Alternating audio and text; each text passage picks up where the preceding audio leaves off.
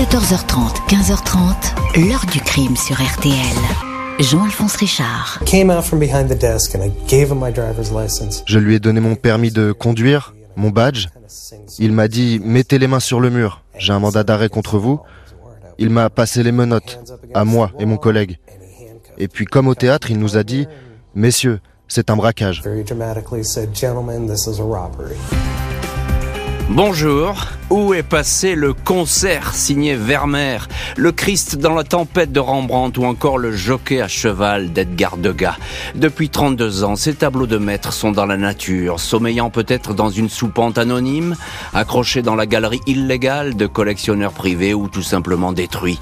Au total, 13 chefs-d'œuvre majeurs de l'histoire de l'art volés en une nuit en 1990 au musée Isabelle Stewart Gardner de Boston, préjudice approximatif 500 millions de dollars. Aujourd'hui encore, le vol du musée de Boston reste l'un des plus rocambolesques et des plus audacieux. L'enquête du FBI va sillonner les États-Unis et le monde entier à la recherche des tableaux, un jeu de pistes au cours duquel vont émerger les silhouettes de mafieux, de nationalistes irlandais, d'agents du Vatican ou de milliardaires sans scrupules. Après toutes ces années, les policiers courent toujours après ces œuvres évaporées. Qui sont ces deux voleurs qui ont réussi ce coup insensé et que cherchaient vraiment les auteurs du casse Question posée aujourd'hui à nos invités. 14h30, 15h30. L'heure du crime sur RTL. Aujourd'hui, dans l'heure du crime, l'un des vols les plus spectaculaires et des plus mystérieux de l'histoire, celui perpétré au dernier jour de l'hiver 1990 dans un prestigieux musée à Boston, sur la côte est des États-Unis, en possession d'œuvres enviées par les établissements du monde entier.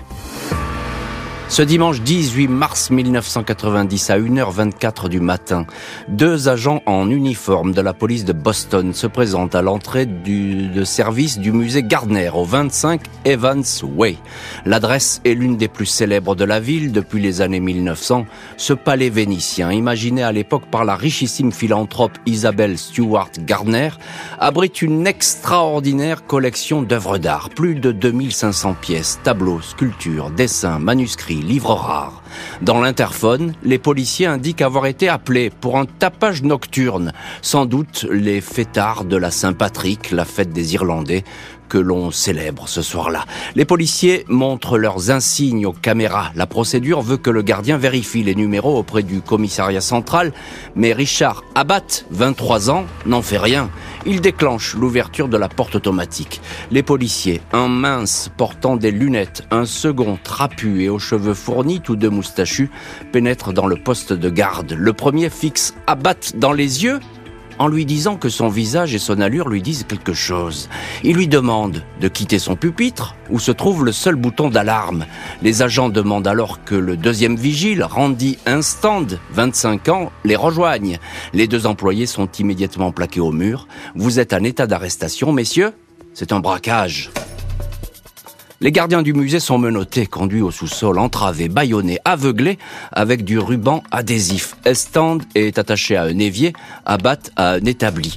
Commence alors pour les deux faux policiers un périple dans les salles du musée. Les alarmes sont débranchées, mais les détecteurs infrarouges captent leur progression.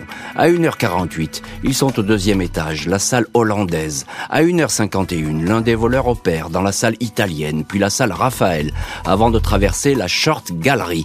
Ici sont dérobés cinq dessins de Degas, ainsi qu'une aigle impériale en or, sculptée qui se trouvait sur un drapeau de Napoléon. Les derniers mouvements sont notés à 2h28 dans la salle hollandaise. Un chef-d'œuvre de Rembrandt, l'unique paysage marin qu'il n'a jamais peint, le Christ dans la tempête sur la mer de Galilée est sorti de son cadre, tout comme un inestimable Vermeer, le concert dont la vitre est brisée. Dans la salle bleue, la toile chez Tortoni d'Edouard Manet est dérobée. Au total, 13 œuvres volées en 81 minutes chrono, soit une éternité. Les cambrioleurs quittent le musée Garner à 2h45. Ils emportent les bandes vidéo. Avec un cintre, ils ont également forcé le distributeur de confiserie pour y voler des barres chocolatées. 6h45, plus de 5 heures après le cambriolage, la nouvelle équipe de gardiens a la surprise de découvrir le poste de garde vide. Leurs collègues saucissonnés au sous-sol. La police de Boston est aussitôt sur place, rejointe par le FBI. Le butin va être estimé à 200 puis 500 millions de dollars. Les voleurs ont agi de façon méticuleuse, professionnelle. Pas d'empreinte digitale, pas de cheveux ou de poils retrouvés. L'adhésif utilisé pour ficeler les gardiens ne livre aucun indice, tout comme les moquettes et poignées du musée. Les responsables du Garner sont désemparés. Les voleurs ont emporté des œuvres majeures, mais ils auraient pu en prendre d'autres, d'autres chefs-d'œuvre encore plus précieux, comme l'enlèvement d'Europe du Titien, qui est resté tranquillement accroché au troisième étage. Et évidemment, l'enquête va s'efforcer de savoir qui a pu commettre un tel vol audacieux, bien pensé, et somme toute, il faut bien le reconnaître, assez facile. On va voir dans les chapitres suivants comment vont se dérouler les investigations et qui surtout sont les premiers suspects. Mais on va parler ça dans la suite euh, de l'heure du crime. Bonjour, commandant Jean-Luc Boyer. Bonjour. Merci beaucoup d'avoir accepté l'invitation de l'heure du crime et d'être aujourd'hui dans le studio de l'heure du crime. Vous êtes commandant de police divisionnaire, numéro 2 de l'Office central de la lutte contre le trafic des biens culturels, l'OCBC. Et vous avez eu à traiter, évidemment, euh, cette affaire de Boston, parce que c'est devenu rapidement une affaire internationale, et je suppose que vos homologues du FBI, vos homologues de Boston, vous ont demandé des conseils un petit peu à toutes les polices, et y compris aux polices européennes. Euh, commandant Boyer, un mot sur ce musée, qui a rien d'un musée finalement, c'est plus un palais, euh, et c'est pas du tout une forteresse non plus. Euh, personnellement, je ne suis jamais allé dans ce musée, ce que je regrette énormément puisqu'il regorge de trésors. Euh, alors de l'extérieur, il, a l'air assez austère. Mhm. Mais tout se joue à l'intérieur. Il y a un magnifique patio avec de multiples salles sur plusieurs étages. Et là, c'est un véritable trésor. Alors de l'extérieur, moi, je, ne peux pas dire au niveau sûreté comment euh, il est constitué. Je pense que il est bien protégé de l'extérieur. À l'intérieur, euh, il n'y a pas de problème. À mon avis, pour l'époque, il faut replacer ça dans son il contexte. Il faut revenir à l'époque, oui. En 1990, je pense que, que, quand même, il y avait pas mal de, au niveau de la sûreté, un niveau assez élevé. Hum. Hein, il y avait euh, euh des alarmes, euh, une volumétrie pour euh, les individus qui se déplacent à l'intérieur et surtout des gardiens pour la nuit. Donc c'est déjà pas mal. Alors effectivement c'est pas mal et vous faites bien de le souligner parce que la volumétrie elle est importante parce que finalement on va les suivre comme le petit poussé là, c'est, ces deux faux policiers euh, qui sont entrés. Alors euh, tout de même, euh, commandant Boyer, vous dites c'est plutôt bien protégé, on est d'accord pour l'époque sûrement il, il est dans les standards de l'époque ce musée. Mais alors là, c'est l'enfance de l'art, j'ai envie de dire, pour faire un mauvais jeu de mots. C'est-à-dire qu'on rentre dans le musée un petit peu comme dans un moulin. On, tape à la porte, on, est habillé en policier, ça marche, on rentre. Euh, écoutez, lorsque vous avez des individus euh, bien déterminés et qui ont bien préparé leur coup, ce qui est le cas euh, pour ce vol, comment deux gardiens ou un gardien peut s'opposer à des policiers, puisque lui, pour lui, apparemment, il a vu des, policiers arriver. Ils ont montré leur badge. Est-ce qu'il a respecté la procédure d'ouverture? Ça, je peux pas le dire. Apparemment, euh, le gardien n'a pas respecté la procédure, mais c'est un autre problème. On est la nuit de la Saint-Patrick, etc. Euh, le gardien qui ouvre, c'est quelqu'un d'assez décalé. Euh, on, va, on va y venir. On va y venir à ce personnage parce qu'il est intéressant et, on va beaucoup en parler et le FBI va beaucoup s'y pencher euh, sur ce personnage. Bonjour, commissaire Philippe Ménard.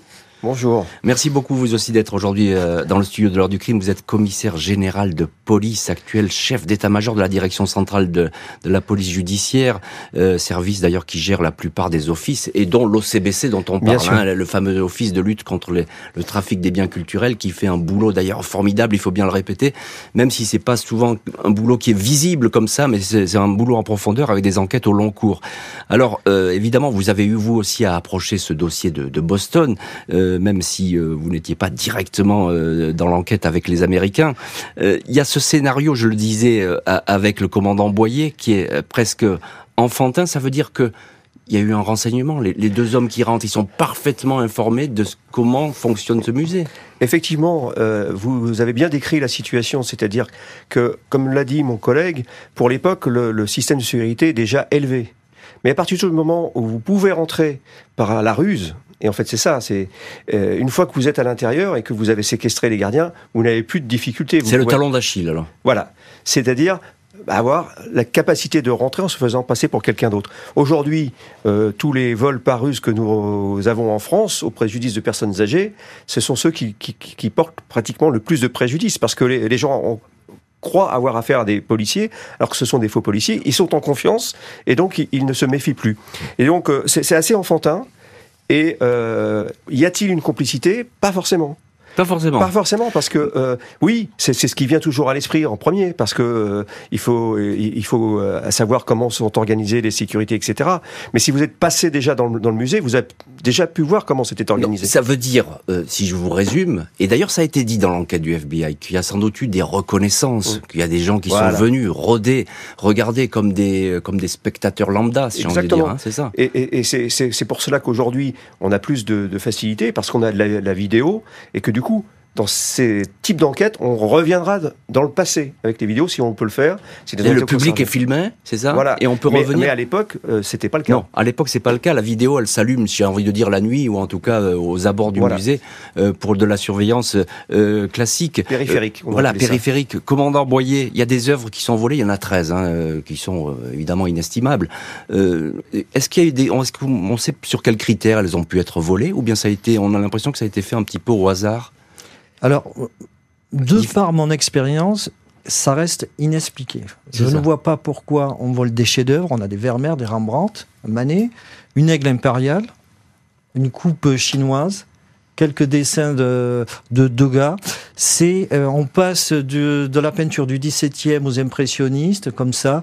Euh, je ne comprends pas leurs critères. C'est déroutant ce que vous dites. Exactement. Même moi, je suis perplexe. Je, je, je vois pas. En général, quand on a un vol à main armée, certainement il y a une commande, c'est bien ciblé.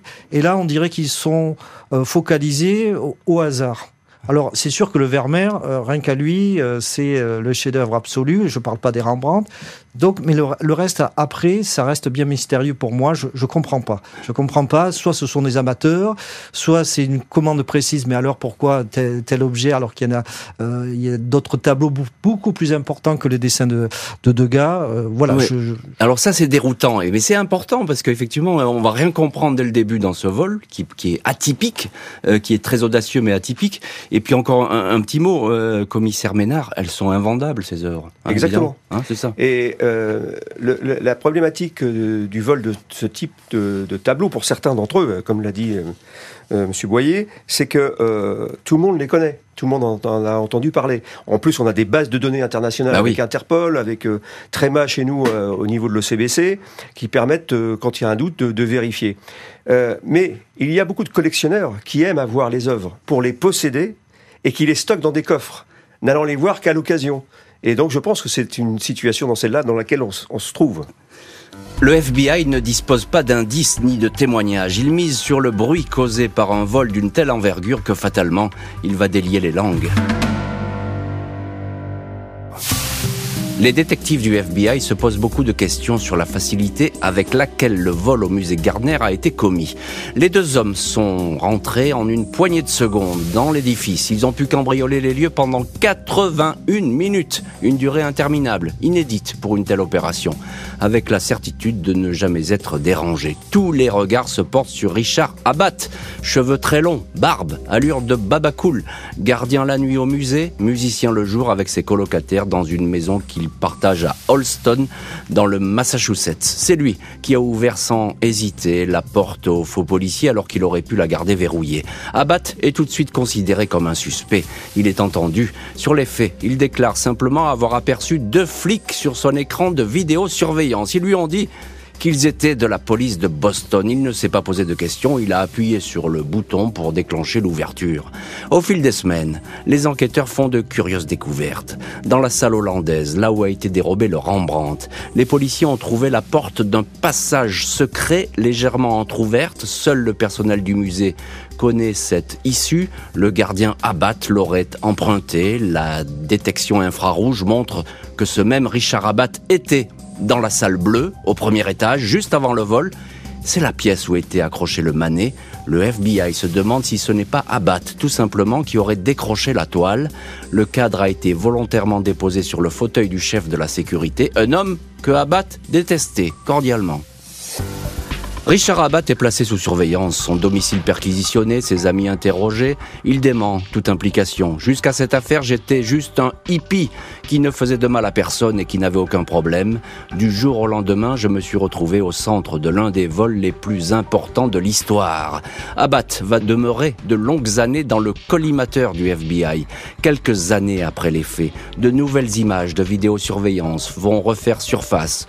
On y voit Abbat la veille du casse, 17 mars 90 en train d'actionner les portes de service du musée, celle-là même utilisée par les voleurs, et laisser entrer un homme. Nouvelles interrogations, mais rien de concluant.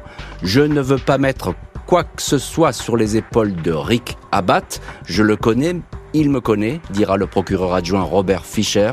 Mais sachez que si nous avions pu inculper quelqu'un, nous l'aurions fait. Nous n'avons jamais eu la capacité de le faire. Le FBI ne lâche pas la piste des complicités internes, mais les filatures, la téléphonie, les comptes bancaires du personnel du musée, tout cela ne donne rien. Les deux voleurs portent de fausses moustaches, ils restent anonymes, aucune information ne remonte de la part des indiques. L'enquête prend alors une couleur internationale, les activités de marchands d'art asiatiques sont disséquées, une piste de malfrats travaillant pour des agents du Vatican est explorée. Une autre vise les cartels de la drogue. On s'intéresse beaucoup à un des parrains de la pègre de Boston, James Whitey Bulger. En cavale à cette époque, il est très lié à la police de Boston, qui l'a corrompu. Il travaille aussi avec l'IRA, l'armée républicaine irlandaise. Les œuvres étaient-elles destinées à financer cette organisation? Des officiers de Scotland Yard en sont convaincus. L'arrestation de Bulger, quelques années plus tard, ne donnera rien aucun lien ne sera établi avec l'affaire du musée. Et voilà donc pour ces premières années d'enquête qui ne sont pas vraiment faciles pour le FBI. On va voir par la suite que les policiers vont effectivement peu à peu resserrer leur étau sur le crime organisé, le milieu. On va en parler euh, dans les chapitres suivants euh, de l'heure du crime et on va même, pour cela, vous allez le voir, se déplacer en France. Je voudrais qu'on s'arrête euh, sur les bases de, ce vol d'une envergure incroyable. commandant Jean-Luc Boyer, commandant divisionnaire de police, et vous travaillez, vous êtes numéro 2 de l'Office central de la lutte contre le trafic des biens culturels, l'OCBC. Vous connaissez bien cette affaire. Alors, il y a ce mystérieux Rick Abat. Euh, lui, tout de suite, on peut le soupçonner parce qu'effectivement, euh, on a l'impression qu'il a tout fait dans cette affaire. Il est partout dans le musée. Il a ouvert la porte. Disons, il a ouvert la porte. Voilà. Donc, est-ce qu'il a fait sciemment, benoîtement? C'est surtout sa personnalité qui intrigue. C'est ça apparemment un marginal qui fume de la drogue, mmh. Qui prend des pastilles euh, et des médicaments bizarres. Voilà. Mais à part ça, rien ne prouve qu'il était complice. Euh, le problème dans ce genre d'affaires, lorsqu'on n'a pas de piste, tout le monde est suspect. Celui qui euh, ressort un petit peu du lot, ben on met, on se focalise sur sur cette personne. Et c'est ce qui est arrivé avec Richard Rabat. Je suis vraiment pas sûr qui soit vraiment impliqué ou complice. Ah, c'est assez étonnant ce que vous dites, parce que euh, moi, je, je, pars toujours du principe, mais je suis pas policier, mais que les choses sont parfois très simples, que finalement, il faut pas aller chercher très loin la vérité, qu'elle est peut-être à, portée de main, et on a l'impression qu'effectivement, là, là, ils ouvrent la porte et que bah, c'est facile, du coup. Quoi. Euh, comme l'expliquait Monsieur Ménard, euh, la difficulté, c'est qu'on a affaire à une sorte de vol, de voilà, mais armé, mais une entrée par ruse. Et 80% des gens se font avoir lorsqu'ils voient un uniforme avec des, des gens qui ressemblent à des policiers, une carte de police, systématiquement, tout le monde s'incline et ils ouvrent la porte. C'est un des gros problèmes et c'est pour ça qu'il faut être méfiant à ce niveau-là. Donc euh, moi, je lui reproche pas quoi que ce soit à Monsieur Abad de s'être fait avoir. Peut-être qu'il avait fumé, c'était la nuit de la Saint-Patrick qu'il avait, il avait bu peut-être, on ne sait pas. Voilà, mais c'était la seule personne vraiment qui ressortait du lot et puis puisqu'il a ouvert la porte, forcément, euh, il est suspecté. Mais je pense que euh, l'ensemble du personnel était suspecté euh, lors de l'enquête. Commissaire Philippe Ménard, commissaire général de, police, euh, actuel euh, chef d'état-major à, la DCPJ, évidemment, il y a ce, suspect, on peut le voir comme ça, mais le FBI, ça plaisante pas trop, ils ont vraiment enquêté à bloc sur, ah sur, sur, le personnel du musée, hein, je pense. Pour moi, qui, qui est maintenant plus de 35 ans d'expérience, j'avais jamais vu le FBI mettre autant d'entrain et, et de persévérance à ce point-là dans une enquête. D'ailleurs, quand ils vont nous contacter quelques temps plus tard, euh, ils sont persuadés que euh, la piste française euh, est une piste sérieuse. Euh, on essaiera de les dissuader, mais euh, il nous aura fallu deux ans. On va, on va en parler parce que vous allez nous raconter. Vous, il y a effectivement un, un, un épisode qui est tout à fait croustillant, mais on va en parler tout à l'heure. Mais simplement, on met les gros moyens hein, sur ah cette affaire parce que c'est un peu l'affaire de l'année, plus que même, même, que ça. Vous avez vu, ils ont, ils ont, ils ont fait les comptes bancaires, ils ont fait les appels téléphoniques, ils ont fait des surveillances physiques. Euh, grosso modo, ils ont mis sur cet individu toute la palette des moyens d'enquête et de techniques spéciales d'enquête qui étaient disponible à l'époque. Mhm. Donc, et lorsque euh, il le suspecte dans un premier temps, c'est un peu le chalut. On va à la pêche. Ça remonte pas. Donc là, on fait un travail de fond et on travaille avec le temps, avec les, relations de cet individu. On essaye de trouver des faiblesses, etc. Et manifestement, ils ont pris tout ce temps, ils ont mis tous les moyens et ils n'ont pas réussi à faire le poisson. Donc ça veut dire que manifestement, soit il était très très fort. Oui mais j'en doute. Soit c'était pas le bon. Ça, c'était pas le bon. Mais enfin, on reste toujours avec ce point d'interrogation. Ah, hein. Même aujourd'hui, même si le commandant Boyer, lui, pour lui, euh, Abat, il est pas dedans. Mais enfin, on, on reste à ce point-là. Euh, justement, commandant Boyer, euh, dans, dans ce milieu des œuvres d'art, je suppose que c'est un petit peu comme dans le trafic de stupéfiants. Vous avez des informateurs, des gens qui vous font remonter des, des, des petites nouvelles, des suspects, etc. Là, il y a rien qui remonte à Boston. C'est curieux parce qu'il y a un milieu à Boston, c'est un des milieux les plus puissants qui soit Boston. Hein. Avec New York, la pègre est très très forte. Et là, il n'y a rien qui remonte. Oui, il n'y a rien qui remonte et en même temps, il y a deux, pas mal d'informations qui remontent, mais elles sont pas bonnes. Euh, nous, en tant que policiers français, on a eu plusieurs informations qui nous font part.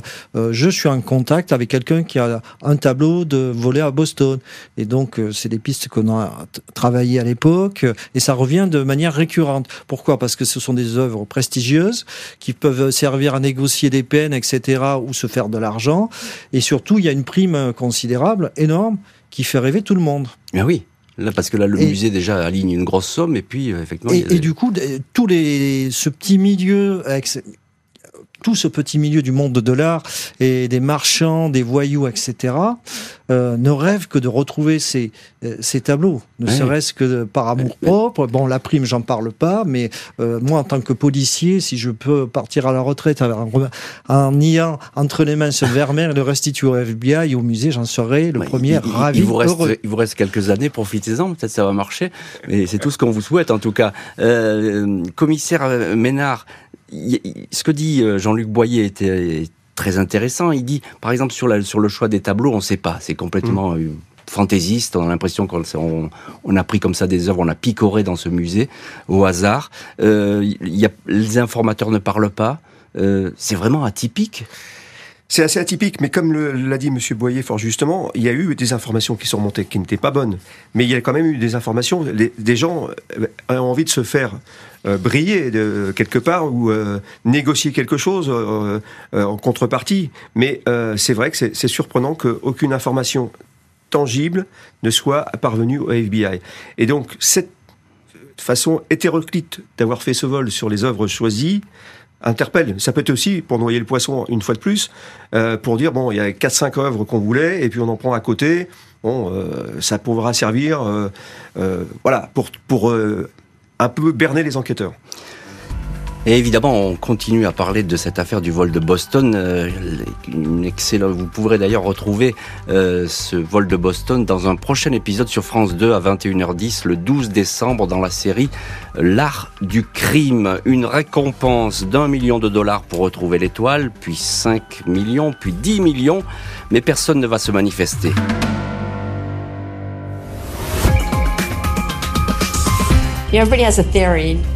Tout le monde a une théorie. Il y en a qui disent que ceux qui ont fait le coup sont morts, d'autres qu'ils sont vivants. C'est le plus grand mystère de l'histoire de Boston, en plus d'être le plus grand casse de l'histoire de l'art. Avril 94, quatre ans après le vol, la directrice du musée Garner, Anne Hawley, reçoit une lettre anonyme bien différente de celle arrivée jusque-là. L'auteur est manifestement bien informé. Il se présente comme un intermédiaire qui ne connaît pas l'identité des voleurs, mais intervient pour eux. Il explique que les œuvres ont été volées pour monnayer des remises de peine de certains truands. Le plan a depuis été abandonné et les voleurs proposent donc un accord. Les toiles seront restituées en échange d'une somme de 2,5 1,6 million de dollars, la prescription de certaines poursuites et l'assurance qu'aucune arrestation n'interviendra. L'agent spécial du FBI, Richard Swenson, juge la lettre parfaitement crédible, une preuve qui ne sera jamais dévoilée est jointe au courrier. En cas d'accord, l'auteur propose de laisser un message codé dans le journal Sunday Globe. 1er mai 1994, le chiffre 1 est inséré comme prévu à la rubrique des taux de change des monnaies étrangères. Tout se déroule bien, mais quelques semaines plus tard, le mystérieux correspondant fait volte-face. Il subodore que la police ne va pas tenir sa parole et va arrêter tout le monde. Vous n'aurez pas les tableaux et les voleurs, c'est l'un ou l'autre, écrit-il il ne va plus jamais se manifester. L'affaire du musée Gardner sombre en eau profonde. Le FBI s'accroche à l'hypothèse d'un vol commis par la pègre pour monnayer des remises de peine, des sorties de prison. Il s'intéresse à un trafiquant de cocaïne, Carmelo Merlino, et à deux hommes de main, Turner et Resfelder, deux individus qui pourraient tout bonnement être les faux policiers du musée. Des années de traque, des arrestations, des perquisitions, des promesses de révélation, mais au final, pas la moindre information. Et voilà donc pour une enquête euh, compliquée. Commissaire Philippe Ménard, euh, commissaire général de police, et vous connaissez bien ces, affaires de trafic d'art. Vous êtes euh, actuellement chef d'état-major à, la DCPJ. enquête compliquée, on le dit, le FBI a du mal hein, à progresser malgré les années et malgré les, témoignages et les éléments recueillis. Et ils vont vous solliciter, les Français, parce qu'ils vont dire, c'est en France que ça se passe. Tout à fait. En fait, euh, l'aigle de Napoléon dont on parlait tout à l'heure a orienté la piste euh, des Américains vers la France, euh, notamment les adorateurs de Napoléon Bonaparte, et ils se disent ça peut être justement de la criminalité corse, car ils savent qu'en France la, criminalité la plus organisée qui, existait à l'époque et jusqu'encore maintenant était corse. Donc chez eux, Napoléon la Corse, là, là ça, ça, sonne bien. Et donc euh, ils ont euh, par devers eux d'ailleurs des informations qui leur parviennent. On est à peu près en 2007. Et euh, c'est un individu qui se trouve en Floride, à, Miami, et qui leur dit qu'il est en cheville avec des individus de Marseille qui ont à disposition, au besoin, des œuvres d'art de grande qualité. Et donc les Marseillais en question sont prêts à vendre ces œuvres à qui veut les, acheter euh, pour un prix important. Et euh, les Américains qui ont cette information ont, tout de suite pensé que ça pouvait être les, tableaux, du musée de, eh Boston. Et ils nous, ils nous préviennent pas tout de suite. Ils essaient d'avancer un peu avec ce Français qui est basé à Miami. Et puis, entre-temps, nous, on les saisit euh, au mois d'août 2007 d'un braquage au musée de Nice, au musée Cher de Nice, un dimanche comme dans l'affaire de Boston, c'est le hasard. Et euh, quatre tableaux sont volés. Donc euh, un Monet, hein, les falaises de Dieppe, et puis euh, deux Bruegel et comment dirais-je un Sisley. Donc Bon, nous, on a peu d'informations sur cette affaire. on commence à travailler, l'OCBC d'ailleurs est co-saisi avec la PJ de Marseille et de Nice on progresse et petit à petit, euh, on va s'apercevoir qu'effectivement, ces, voyous sont en lien avec quelqu'un qui se trouve à Miami. et par contre, vous allez effectivement faire le voyage, hein, etc. Mais ça va rien donner. Ça hein. va rien donner. On va, on va, on va infiltrer le réseau. On va, on va essayer de savoir si effectivement ils ont autre chose que les tableaux du musée de Nice. Eh bien non. En fait, on, verra les, tableaux du musée de Nice. On fera une belle affaire avec ça, mais on ne trouvera pas les tableaux du musée de Boston. Dommage, parce que là, effectivement, c'était une piste alléchante et, intéressante, mais effectivement, qui va tomber à l'eau, et c'est bien dommage, parce qu'effectivement, on avait une, la, connexion française, la French Connection, on pourrait dire d'ailleurs, qui était... Qui, était, qui, portait sur la drogue. Qui, portait sur la drogue, mais qui, sur la drogue, et qui, là, qui portait sur le marché de l'art, pourquoi pas, après tout? Les recherches du FBI sont infructueuses, même si les voleurs vont être officiellement, officiellement identifiés. Lundi 18 mars 2013, l'agent spécial du FBI Richard Deslauriers et la procureure fédérale Carmen Ortiz annoncent que les auteurs du vol au musée Garner ont été identifiés. Aucun nom n'est dévoilé, mais il s'agit de membres de la pègre de New York, du New Jersey et de Pennsylvanie. Le policier explique que les investigations se sont brutalement accélérées en 2010 suite à des renseignements. Le FBI a ainsi pu retracer le parcours des œuvres volées. L'étoile, le vase chinois, l'aigle de Napoléon auraient été transportés dans le Connecticut puis entreposés à Philadelphie. Les voleurs auraient essayé d'en négocier une partie. La police a hélas perdu ensuite la trace des œuvres. Elle ignore où elles peuvent se trouver. Le FBI estime que les tableaux ont été confiés à des personnes de confiance, mais qui ignoreraient tout de leur valeur. Cela arrive souvent, des chefs-d'œuvre laissés dans un grenier ou dans un garage, laissés là en attendant que quelqu'un vienne les reprendre, dit le FBI. 23 ans après les faits, le, la procureure Ortiz précise que les voleurs peuvent dormir tranquilles. Ils ne peuvent plus être rattrapés par la justice en raison de la prescription. La magistrate ne peut alors qu'espérer que les langues se délient, que de nouveaux témoignages se fassent jour. La justice promet une immunité, l'absence de toute poursuite pour ceux et celles qui aideraient à retrouver les chefs-d'œuvre disparus.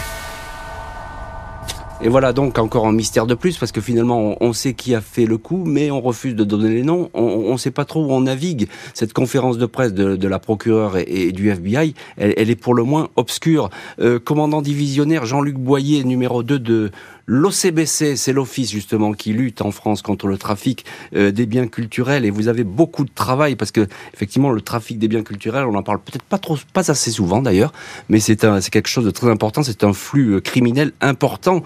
Qu'est-ce qu'on en fait de ces toiles une fois qu'on les a euh, sur les bras et en attendant qu'elles soient écoulées?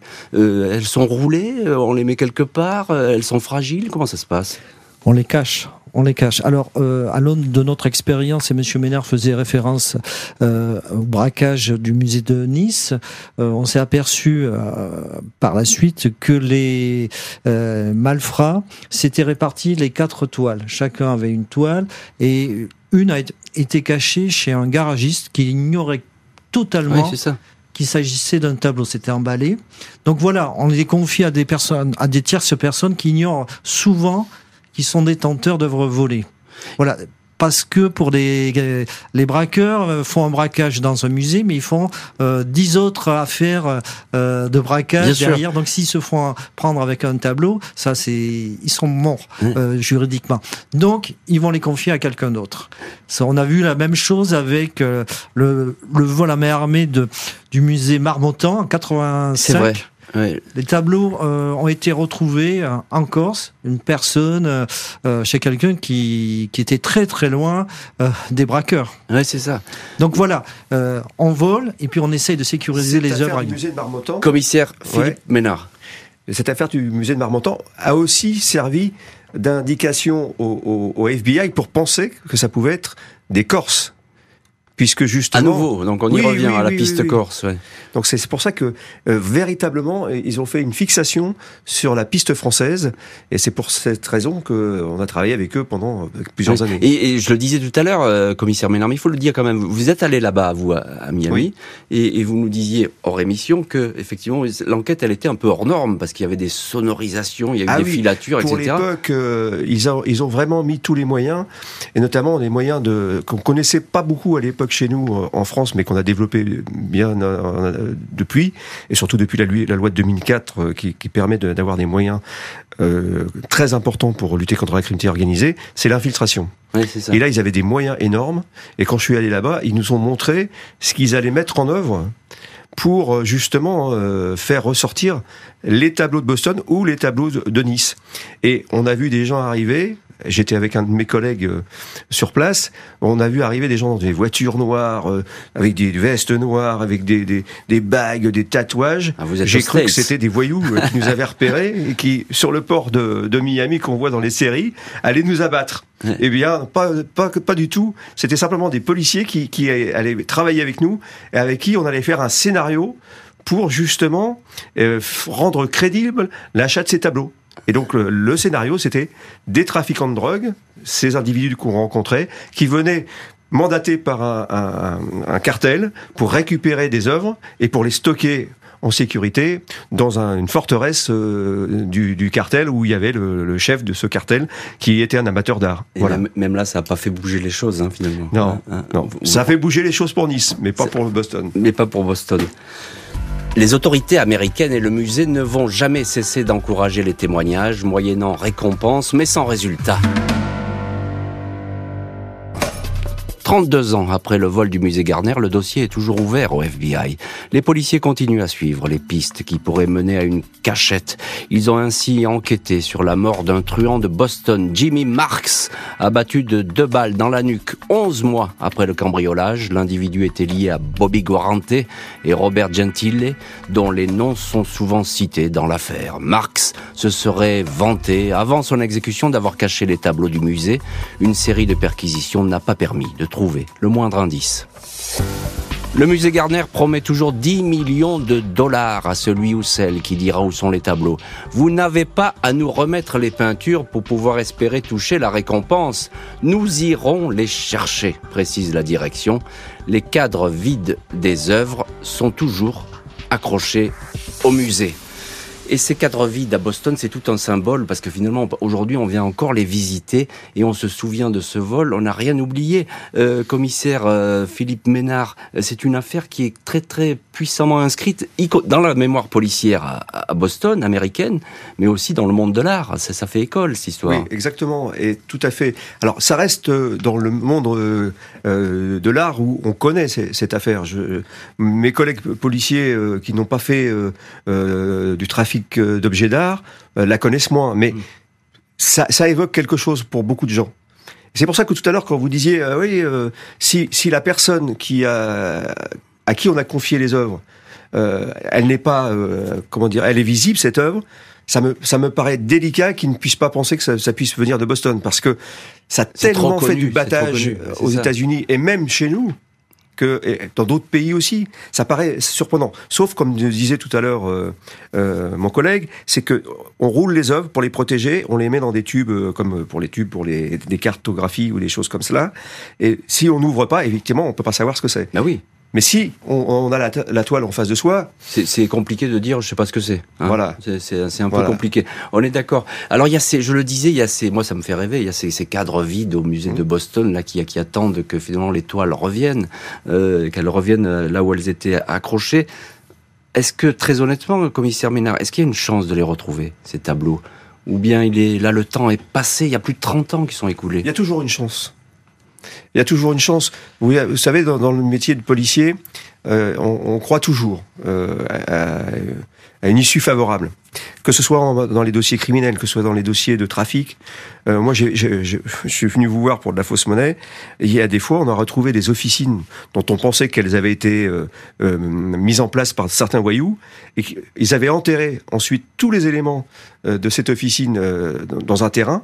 Et quelques années plus tard, j'ai vécu ça. C'est le propriétaire du terrain qui fait des travaux, qui, a racheté la maison entre temps, qui retrouve tout. Et nous, on y va sur place 15 ans après et on dit, oh oui, c'était cette officine. Donc en fait, et on est content. Mm. On est content de savoir et de mettre un point final à une affaire. Mm. Et je pense que les Américains, ils sont comme nous. Ils ont vu un jour de mettre le point final dessus. Et Peut-être qu'un jour ça, ça reviendra. c'est tout ce qu'on peut d'ailleurs leur souhaiter. Euh, commandant euh, divisionnaire Jean-Luc Boyer, numéro 2 de l'OCBC, c'est l'office qui traque justement les, les œuvres volées, les œuvres dérobées. Euh, selon vous, là, je demande juste votre avis, comme ça évidemment, vous n'avez pas sûrement la réponse, mais ces tableaux, ils ont été vendus, ils sont détruits, ils sont perdus, ils sont abîmés. Qu'est-ce qu'on peut en penser? Encore une fois, c'est très étonnant qu'aucune de ces pièces ne soit remontée. Parfois, il y a une pièce qui peut remonter comme ça. C'est vrai. Il y a beaucoup d'objets qui ont été dérobés lors de ce vol. Euh, perdus, non.